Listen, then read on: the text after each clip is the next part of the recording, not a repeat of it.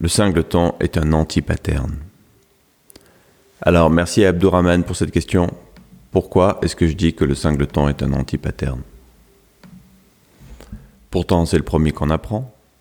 C'est souvent le premier qu'on voit dès qu'on s'intéresse à ce sujet. D'ailleurs, bien souvent, on s'arrête là et on croit que qu'on a compris des patterns. C'est bien souvent, malheureusement, le, le seul qu'on retient. Bon, ok, il peut être utile, mais... Mais c'est un piège. Car le singleton est le meilleur ami du spaghetti monster.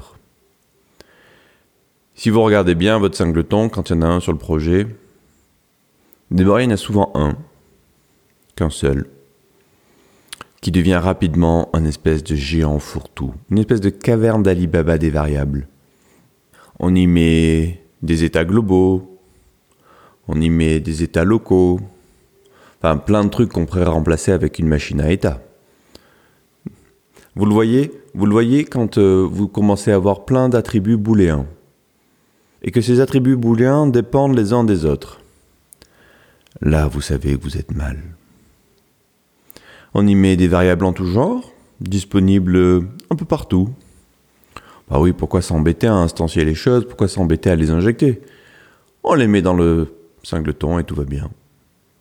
Le vrai problème, c'est qu'il prend de plus en plus d'ampleur.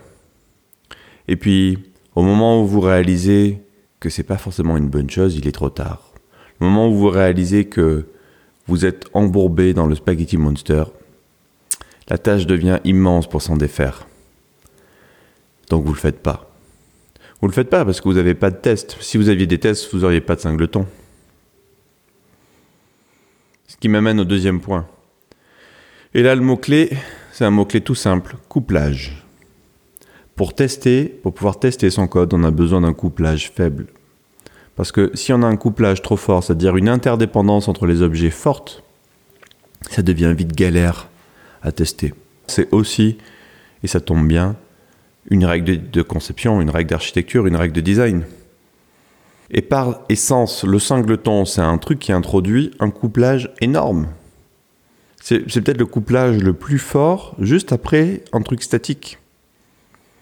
Tu vas faire comment dans tes tests si l'objet que tu testes dépend d'un singleton Comment tu vas faire pour venir paramétrer ces états, pour venir simuler des problèmes?